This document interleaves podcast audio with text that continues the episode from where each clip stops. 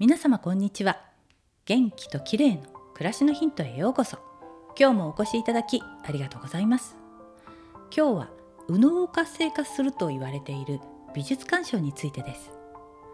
先日アーティゾン美術館へ絵を見に行ってきました。石橋財団アーティゾン美術館をご存知でしょうか。ちょうど2年ほど前にブリヂストン美術館が新しく生まれ変わりアーティゾン美術館がオープンしたんですね。コロナ禍もあって私は今回初めてだったんですが石橋財団のコレクションの中から印象派画家たちの友情物語という展示会が1月10日今日まで開催されています。セザンヌ、ルノワール、マネ、モリゾなど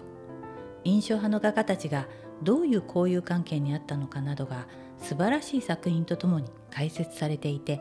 大変興味深かったです。今回は人物画を中心にじっくり見てきたんですが印象に残ったのはバルコニーから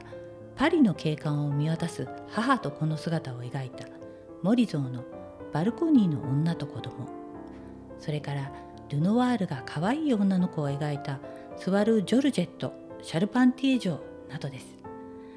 あとはカイウォットという画家のピアノを弾く若い男という作品も興味深かったです。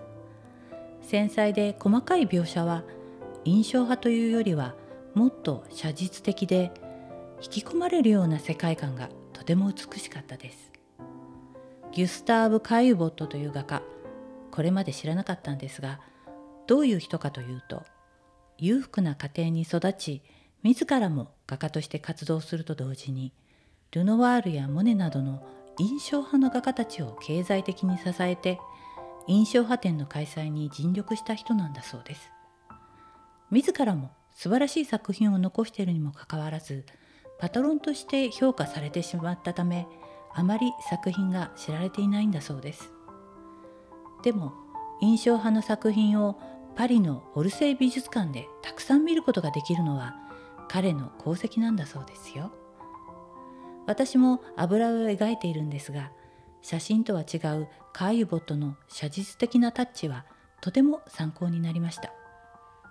石橋財団の印象派コレクションは素晴らしいものがたくさんあってとても感動するので是非機会があったら行ってみてくださいね。今日はアーティゾン美術館と印象派の画家たちについてでした。最後までお聴きいただきありがとうございます。またお会いしましょう。友吉ゆき子でした。